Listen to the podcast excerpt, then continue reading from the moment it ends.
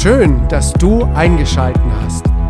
Du hörst eine Predigt der FEG Donaueschingen. Wir wünschen dir ein inspirierendes Hören auf Gott. Sei zu Hause bei Jesus. Yes, er kommt. Liebe Freunde, ich weiß nicht, was ihr bei dem Predigtthema denkt. Ob ihr denkt, oh, Wiederkunft von Jesu, das ist so etwas, da lassen wir lieber die Finger davon. Da wurde schon zu viel spekuliert. Vielleicht denkt ihr auch, endlich kommt das Thema mal. Wurde ja auch mal Zeit, dass man darüber redet. Wir werden sehen, was ihr am Ende der Predigt denkt. Ich fange mit dem Kirchentag an. Nicht dieses Jahr, sondern 1950. Da hat der spätere Bundespräsident Gustav Heinemann eine Rede gehalten und hat den Christen Folgendes zugerufen. Er hat gesagt, lasst uns der Welt antworten, wenn sie uns furchtsam machen will. Eure Herren gehen, unser Herr aber kommt. Das hat Gustav Heinemann fünf Jahre nach dem Terror des Naziregimes gesagt. Fünf Jahre nachdem der größte Höllensturz in der Weltgeschichte stattgefunden hat. Fünf Jahre nachdem Abermillionen Menschen abgeschlachtet, ermordet, misshandelt und umgebracht wurden. Mitten in einem Jahrhundert hat er das gesagt, als die Antichristen der Zeit sich die Klinke in die Hand gedrückt haben, als Leute wie Hitler, Stalin, Mao gewütet haben und über 100 Millionen Menschen einfach sterben lassen haben, als der Blutzoll extrem hoch war. Eure Herren gehen, unser Herr aber kommt. Mir geht es so, dieser Satz, der hat sich bei mir schon längere Zeit eingebrannt und das ist ein Satz, wo ich sage, der macht Hoffnung. Hoffnung, mit der man selbst einem Diktator ins Auge blicken kann. Und heute soll es genau um diese Hoffnung gehen. Yes, er kommt. Das ist das Thema.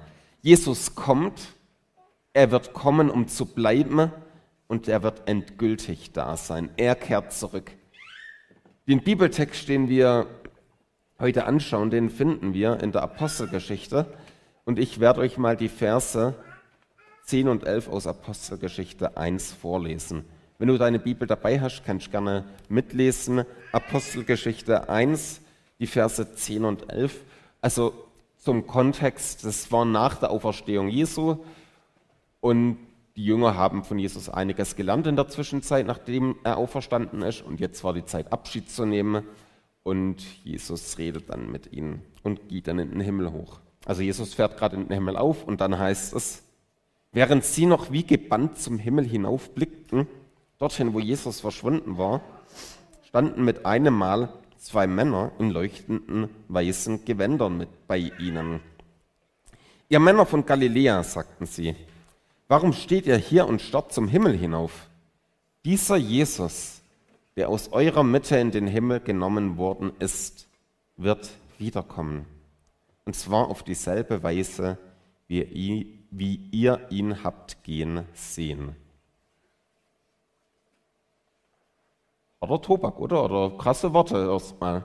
Jesus kommt wieder, so wie er von der Erde gegangen ist. Erstmal ganz generell, was heißt es, Jesus kommt wieder?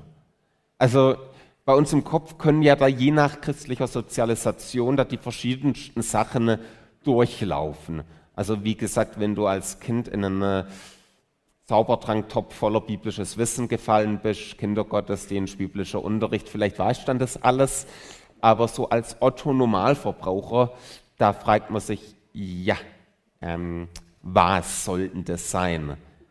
Mal ganz generell ein paar Sachen, die wir wissen können. Jesus ist Mensch geworden. Gott wurde durch Jesus Mensch. Jesus starb am Kreuz für unsere Sünden, hat unsere Sünden am Kreuz bezahlt. Jesus ist danach von den Toten auferstanden, aber nicht einfach wiederbelebt, sondern mit einem unsterblichen Körper auferstanden. Und dann hat er die Erde verlassen, Himmelfort. Seitdem sind fast 2000 Jahre vergangen. Und jetzt heißt es, er kommt wieder. Wie? Die kurze Antwort ist, so wie er gegangen ist. Diesmal aber sichtbar für die ganze Welt. Das heißt, wenn Jesus kommt, werden alle ihn sehen. Das wird nicht irgendwie so was Geheimes sein, wo nur die Eingeweihten wissen, wenn Jesus kommt, kriegt es jeder mit. Also da kann keiner sagen, ach, habe ich verpasst, nee, da bin ich nicht aufgestanden. Nee, kriegt jeder mit. Also kann man nicht übersehen. Es wird sichtbar sein. Es ist auch eine Grundlage von unserem Glauben, dass Jesus wiederkommt. Ihr habt natürlich alle im biblischen Unterricht oder im Konfi-Unterricht das apostolische Glaubensbekenntnis auswendig gelernt und kennt es natürlich jetzt noch aus dem FF. Ich zitiere sicherheitshalber einfach nochmal. Dort heißt es über Jesus, dass wir glauben an Jesus Christus, seinen eingeborenen Sohn, unseren Herrn, empfangen durch den Heiligen Geist, geboren von der Jungfrau Maria, gelitten unter Pontius Pilatus, gekreuzigt, gestorben und begraben, hinabgestiegen in das Reich des Todes, am dritten Tag auferstanden von den Toten, aufgefahren in den Himmel. Er sitzt zur Rechten Gottes, des allmächtigen Vaters. Von dort wird er kommen, zu richten die Lebenden und den, die Toten. Also man kann sagen, christlich ist allgemein gut. Ähm, ich habe es jetzt natürlich nur abgelesen, damit, nein, Spaß. Ähm, die Frage ist, wann wird es sein? Wann wird dieses Wiederkommen sein und wie wird es vor allem sein? Also, wie sieht es aus? Ich habe heute einige Bibeltexte dabei und zwar wollen wir jetzt einen lesen, wo Paulus in einem Brief an eine Gemeinde, die er gegründet hat, noch so ein paar Basics erklärt. Und die Gemeinde hatte Angst gehabt und gedacht hat, okay, wenn Jesus wiederkommt, was ist mit den Leuten, die schon bis dahin gestorben sind? Und ähm, Paulus schreibt dann Folgendes an die. Das ist im 1. Thessalonicher 4, 15 bis 18. Außerdem können wir euch unter Berufung auf ein Wort des Herrn versichern, dass sie uns gegenüber, also die schon gestorben sind, soweit wir bei der Wiederkunft des Herrn noch am Leben sind, in keiner Weise benachteiligt sein werden. Der Herr selbst wird vom Himmel herabkommen. Ein lauter Befehl wird ertönen und auch die Stimme eines Engelfürsten und der Schall der Posaune Gottes werden zu hören sein. Daraufhin werden zuerst die Menschen auferstehen, die im Glauben an Christus gestorben sind. Danach werden wir, die Gläubigen, die zu diesem Zeitpunkt noch am Leben sind, mit ihnen zusammen in die Wolken emporgehoben, dem Herrn entgegen, und dann werden wir für immer bei ihm sein. Tröstet euch gegenseitig mit dieser Gewissheit. Wow, also wovon redet die Bibel hier? Worum geht es da eigentlich? Die Bibel benutzt hier eine Formulierung, die in der damaligen Zeit voll bekannt war. Also das ganze Konzept war richtig bekannt. Und zwar, wenn ein König unterwegs war oder einfach mal eine Stadt besuchen wollte, dann war das so, das wurde angekündigt und wenn er irgendwie in Sichtweite war, dann sind seine Anhänger aus der Stadt rausgegangen, sind ihm entgegengeeilt, nicht um mit ihm außerhalb der Stadt zu bleiben, sondern um mit ihm dann gemeinsam in die Stadt zurückzugehen. Genau dieser griechische Begriff, Parousia heißt er, der wird dort verwendet in dem Bibeltext. Das heißt, Jesus kommt wieder auf die Erde und wir, die Gläubigen, werden ihm entgegengehen, um ihn den letzten Rest auf die Erde zurück zu begleiten. Denn er wird kommen als ultimativer König. Also Jesus nimmt uns nicht irgendwie weg in eine andere Wirklichkeit oder so, sondern Jesus kommt auf die Erde wieder, um dort seine gute Herrschaft aufzurichten. Er wird der ultimative König sein und alle, die zu ihm gehören, werden ihm entgegengehen. Dann wird eben auch der Tod besiegt werden, die letzte Auferstehung wird stattfinden und die, die leben und die gestorben sind, werden alle zu Jesus gehen, um mit ihm auf die Erde zurückzukehren. Hört sich krass an. Jesus, er wird kommen, um zu bleiben. Es wird das einschneidendste Erlebnis überhaupt werden. Deswegen stellen wir uns die Frage, was sind die Folgen davon, dass Jesus wiederkommt? Was ist das Ergebnis davon? Die Welt wird erstmal für immer verändert sein, das ist klar. Je nach Auslegung gibt es noch eine tausendjährige Herrschaft dazwischen von Jesus auf der Erde, bis die Ewigkeit anfängt. Manche sehen das aber auch symbolisch. Und zumindest, was wir sagen können, ist, das Böse wird endgültig beseitigt werden. Es wird absolute Gerechtigkeit geschaffen werden. Ich bringe euch noch einen Bibeltext, und zwar Offenbarung 21, die Verse 1 bis 4. Das ist ein Bibeltext, den liebe ich. Ein Hammer-Bibeltext, der gibt Hoffnung pur. Dort heißt es, danach sah ich einen neuen Himmel und eine neue Erde. Der frühere Himmel und die frühere Erde waren vergangen. Auch das Meer gab es nicht mehr. Ich sah die heilige Stadt, das neue Jerusalem, von Gott aus dem Himmel herabkommen. Schön wie eine Braut, die sich für ihren Bräutigam geschmückt hat. Und vom Thron her hörte ich eine mächtige Stimme rufen, Seht, die Wohnung Gottes ist jetzt bei den Menschen. Gott wird in ihrer Mitte wohnen. Und sie werden sein Volk sein. Ein Volk aus vielen Völkern selbst, ihr Gott, wird immer bei ihnen sein. Er wird alle ihre Tränen abwischen. Es wird keinen Tod mehr geben, kein Leid und keine Schmerzen. Und es werden keine Angstschreie mehr zu hören sein, denn was früher war, ist vergangen. Das ist die Ewigkeit. Die Welt, wie wir sie kennen, wird komplett anders werden, komplett erneuert. Es wird eine komplett erneuerte Erde sein, eine perfekte Erde, wie Gott sie sich ursprünglich gedacht hat, eine Erde ohne einen Tod. Und dann heißt es, Gott wird für immer bei uns wohnen. Mit Gott, wenn die Ewigkeit beginnt, kommt der Himmel auf die Erde. Wir werden mit einem neuen, unsterblichen Körper auf dieser erneuerten Erde leben und Gott selber wird da sein. Dann werden wir wirklich für immer zu Hause bei Jesus sein. Dann werden wir für immer in dieser ganz engen Gemeinschaft mit ihm leben. Also Ewigkeit bedeutet nicht, wir schweben als Seelen irgendwo auf Wolken rum. Das ist eher eine griechisch-philosophische Vorstellung von der Antike. Ewigkeit bedeutet, es gibt eine neue Erde und wir werden mit einem auferstandenen Körper, der unsterblich ist, für immer mit Gott dort leben. Und das Gute ist, die Schmerzen werden für immer vorbei sein. Was uns heute quält, was uns heute den Schlaf raubt, was uns zu schaffen macht, was uns nicht einschlafen lässt, das alles wird geheilt sein. Das bedeutet nicht, dass es ungeschehen gemacht wird. Es wird geheilt werden. Es wird gut werden. Gott selbst wird nämlich höchstpersönlich die Tränen von uns abtrocknen. Das ist was sehr Persönliches, wenn jemand einem die Tränen abtrocknet.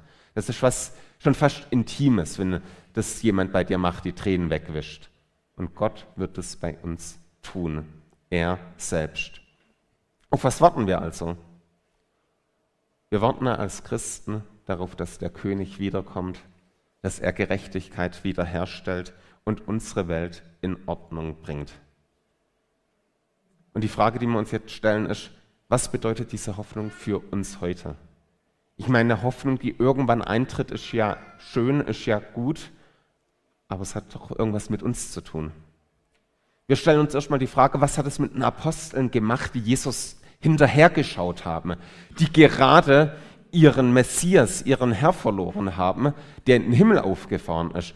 Die waren ja plötzlich erstmal gefühlt alleine da. Was hat es mit denen gemacht?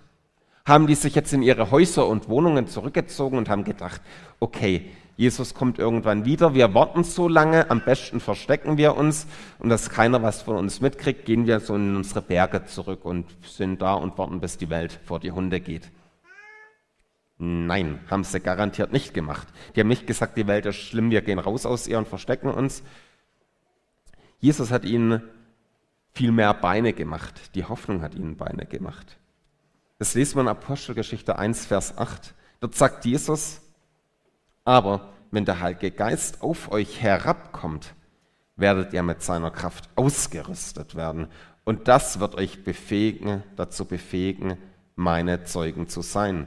In Jerusalem, in ganz Judäa und Samarien und überall sonst auf der Erde, selbst in den Welt, selbst in den entferntesten Gegenden der Erde.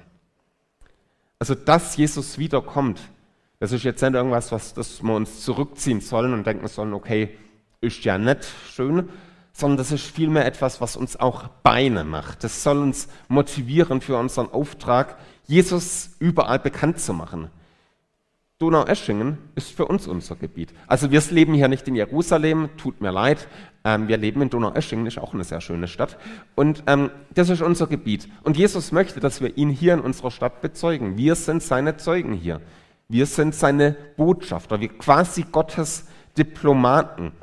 Und dort sollen wir Jesus bezeugen. Das heißt, ich gehe jetzt nicht zu jedem hin und belehre ihm ganz ausführlich, sondern ich bezeuge, ich glaube an Jesus, Jesus hat sich mich zu ihm gezogen. Ich glaube, dass Jesus meine Schuld vergeben hat. Es gibt mir Hoffnung über den Tod hinaus. Ich bezeuge es. Und wir wollen die Werte unseres Glaubens in die Stadt rausstrahlen. Das geht, ist etwas, was wir vorleben. Und das Zweite, was wir haben durch die Wiederkunft von Jesus, das ist Hoffnung. Hey, ich weiß, wir haben es hier in Deutschland extrem gut. Es ist immer ein bisschen schwierig, über Hoffnung zu predigen, wenn die politische Lage entspannt ist, wenn wir keinen Krieg haben, keine Christenverfolgung. Aber das ist nicht die Regel. Also schaut euch um in der ganzen Welt, da werdet ihr sehen, wie es da Leuten richtig, richtig schlecht geht. Es war auch nicht immer so, dass es in Europa alles so easy war. Die Zeitepoche, die mit Jesus angebrochen ist, die wird oft auch so beschrieben als eine Zeit, in der sehr viele Schwierigkeiten auch sind. Manchmal wird es auch als Trübsalzeit beschrieben, die Zeit von Jesu erstem bis zum Jesu zweitem Kommen. Die wird nicht immer einfach sein. Ähm, es gibt immer schwere Zeiten, immer wieder. Gab Zeiten, wo Christen schwer verfolgt wurden, wo sie diskriminiert wurden, wo sie umgebracht wurden. Christen galten im Römischen Reich als Menschenhasser, weil sie das Leben gefeiert haben und ähm, eben eine Kultur des Lebens und der Nächstenliebe gelebt haben. Bei all dem Gegenwind aber gilt, die Wiederkunft von Jesus macht Hoffnung. Die Menschen, die verfolgen, die Diktatoren, die Kriege führen, die ihre Völker unterdrücken, die haben nicht das letzte Wort. Die nicht. Unser Herr kommt. Er hat das letzte Wort. Das Leid hat nicht das letzte Wort. Die Schicksalsschläge, die uns richtig auf die Nase hauen, haben nicht das letzte Wort. Wir haben Hoffnung, weil Jesus kommt, weil Jesus die Welt in Ordnung bringt. Die Mächtigen dieser Welt, die gehen alle. Ich kenne keinen, der geblieben ist. Deswegen ist die Hoffnung, die wir als Christen haben, den totalitären Diktatoren ein Dorn im Auge. Weil diese Hoffnung denen das schärfste Schwert nimmt, die Angst vor dem Tod weil wir eine Hoffnung haben, die über den Tod hinausgeht. Denen wird das Drohpotenzial aus der Hand genommen. Wir sind jetzt noch in der Zwischenzeit, also wir sind in der letzten Zeitepoche seit Jesu. Wir warten noch auf die Wiederkunft. Wie die Jünger, wie die Apostel. Wir sind in der gleichen Zeitepoche. Jesus ist in den Himmel gegangen und wir warten jetzt, bis er wiederkommt. Das ist die sogenannte Endzeit. Also Jesus die Zeit ab Jesu erstem Kommen bis zu Jesu zweitem Kommen nennt die Bibel Endzeit. Das ist die letzte Zeitepoche. Ähm, also wenn dir heute jemand sagt, wir leben in der Endzeit, weil alles so schlimm ist, kann ich sagen, ja, aber auch Luther lebte in der Endzeit, auch Augustinus lebte in der Endzeit, Paulus übrigens auch. Paulus schreibt zum Beispiel an einen Schüler, ähm, dass aktuell die Endzeit ist. Also im 1. Timotheus schreibt er, in der Endzeit wird das und das passieren, passt deswegen du auf, halte dich von diesen und jenen fern. Also Paulus selbst lebte in der Endzeit. Wir haben hier eine kleine Übersicht, wie das so aussieht. Also mit Jesus ist die letzte Zeitepoche angebrochen. Das ist das, was die Bibel Endzeit nennt. Zum Abschluss wird Jesus wiederkommen. Wir gehen ihm entgegen, um ihn den letzten Rest des Weges auf die Erde zurück zu begleiten. Danach gibt es vielleicht das tausendjährige Reich und dann das Endgericht mit dem neuen Himmel und der neuen Erde im Anschluss. Und jetzt die Frage, ja gut, was passiert denn davor, bevor Jesus wiederkommt? Das ist ja eine Frage, die ähm, ständig gestellt wird. Ähm, ich habe mal gehört, es gibt drei Punkte, die Jugendliche interessieren. Das war früher noch zu meiner Jugendzeit. Und es sollte das Thema sein Sex, Endzeit und Sex in der Endzeit. Also das hieß, das ist so, damit kann man jede Jugend begeistern. Das ist das, das interessiert die mehr nicht. Ich glaube mittlerweile, dass es vielleicht auch eher anders ist. Ähm, aber zu meiner Jugendzeit war das so.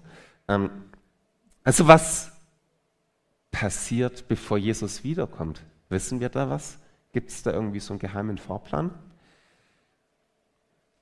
Als Jesus das erste Mal gekommen ist, gab es ja auch schon recht viele Prophezeiungen. Das ganze Alte Testament war voll von Prophezeiungen auf das erste Kommen des Messias. Die Menschen zur Zeit von Jesu, die kannten die biblischen Texte. Und wisst ihr was? Jesus kam vollkommen anders, als sie es erwartet haben. Die sind völlig daneben gelegen. Die haben ihre Vorstellungen gehabt, wie es sein wird, wenn Jesus als Messias kommt. Und am Ende kam er und das kam so völlig anders. Gott war völlig anders. Gott passte nicht in ihre Vorstellungen rein. Alle Spekulationen, die sie hatten, die sind wie ein Kartenhaus in sich zusammengefallen. Und diejenigen, die es nicht akzeptieren konnten und ihr Kartenhaus festhalten wollten, sind am Ende irgendwelchen falschen Messiasen hinterhergerannt. Und wisst ihr, was wir beobachten? Die Geschichte wiederholt sich ständig und manchmal reimt sie sich auch. Es ist immer wieder ähnlich, wie beim ersten, so auch beim zweiten, beim endgültigen Kommen von Jesu. Freunde, wir können das beobachten. Krisen bringen apokalyptische Unruhestifter hervor. Ihr könnt die Uhr danach stellen. Jede Krise bringt apokalyptische Unruhestifter vor. Das sind Leute, die werfen völlig falsche Behauptungen in den Raum. Sie deuten die Zeichen der Zeit falsch. Und meine Beobachtung ist, wenn ich das so beobachte, anstatt daraus zu lernen, vergessen Sie es einfach und tun bei der nächsten Krise den gleichen Unsinn wieder neu verfassen. Es kommt immer wieder. Und die Gefahr ist durch sowas, dass Christen in eine völlig falsche Richtung geführt werden. Dass wir den Kern des Evangeliums aus den Augen verlieren, weil wir überlegen, ja, was könnte wann irgendwie irgendwo vielleicht sein? Und am Ende verliert man den Auftrag aus dem Blick. Am Ende verliert man das aus dem Blick, was Gott eigentlich möchte. Früher wurde, also das war wirklich noch sehr früher, als ich jung war, als ich klein war, da wurde über das Internet mit dem WWW diskutiert. Da wurde diskutiert, ob das vielleicht ein Zeichen der Endzeit sein könnte. In den letzten Jahren war es ein Virus, über den man diskutiert hat, wo man dachte, hat vielleicht Endzeit. Ähm, vor mehreren Jahren war es, in den 80ern war es die Sowjetunion, da hat man darüber diskutiert, oh, sind die vielleicht irgendwie antichristlich? Dann äh, habe ich von einem bekannten Prediger gehört, dass der IS da ein Zeichen sei. Der gleiche hat jetzt über die Hamas und Israel was gemacht, dass das wieder ein Zeichen der Endzeit sei.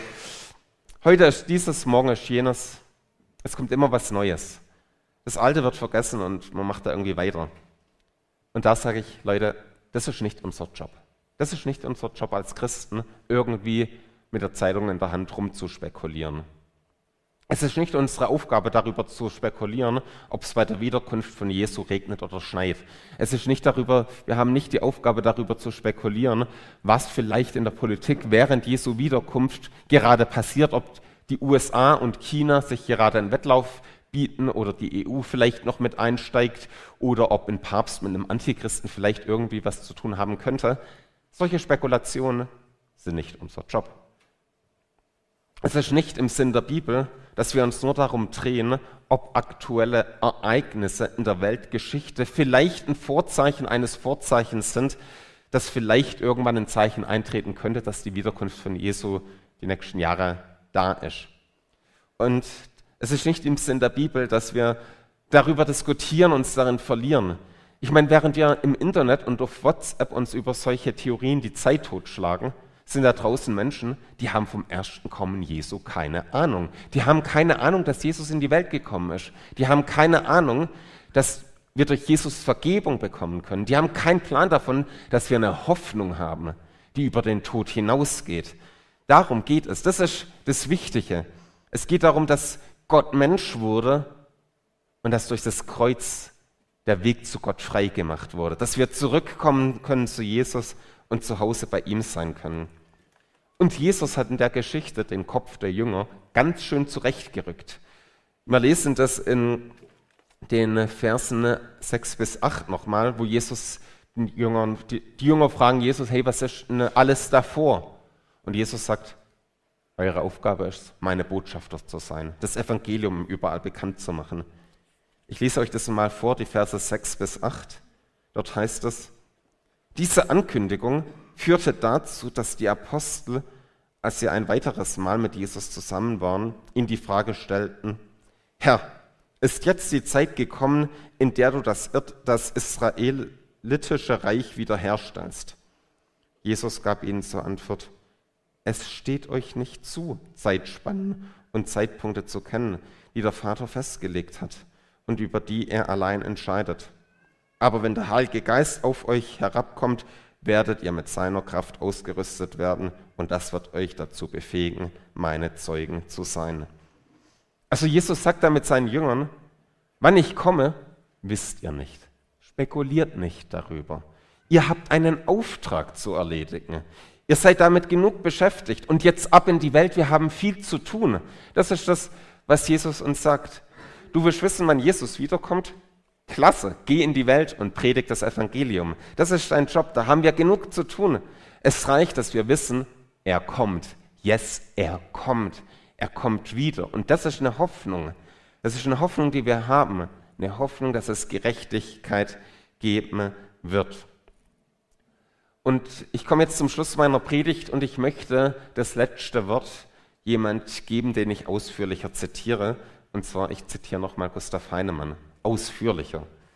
Der hat, die Letz der hat da gesagt, wenn irgendetwas die Verlorenheit des Menschen unserer Tage sichtbar macht, so ist es das Ausmaß von Angst und Furcht, die unter uns umgeht. Furcht ist das Keinszeichen unserer Zeit.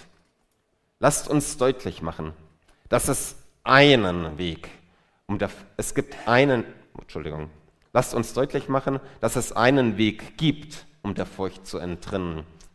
Dieser Weg heißt, die Vergebung ergreifen, die Jesus Christus uns anbietet. Wer sich von ihm finden lässt, wird ein geretteter Mensch, wird sein Eigentum im Leben und Sterben und durch den Tod hindurch bis in sein himmlisches Reich. Lasst uns der Welt bezeugen, dass nichts diese Rettung zunichte machen kann, weil Gott stärker ist als alle Menschengewalt. Unsere Freiheit wurde durch den Tod des Sohnes Gottes teuer erkauft. Niemand kann uns in neue Fesseln schlagen, denn Gottes Sohn ist auferstanden. Lasst uns der Welt antworten, wenn sie uns furchtbar machen will. Eure Herren gehen unser Herr aber kommt. Und dazu kann ich nur ein Wort sagen. Amen.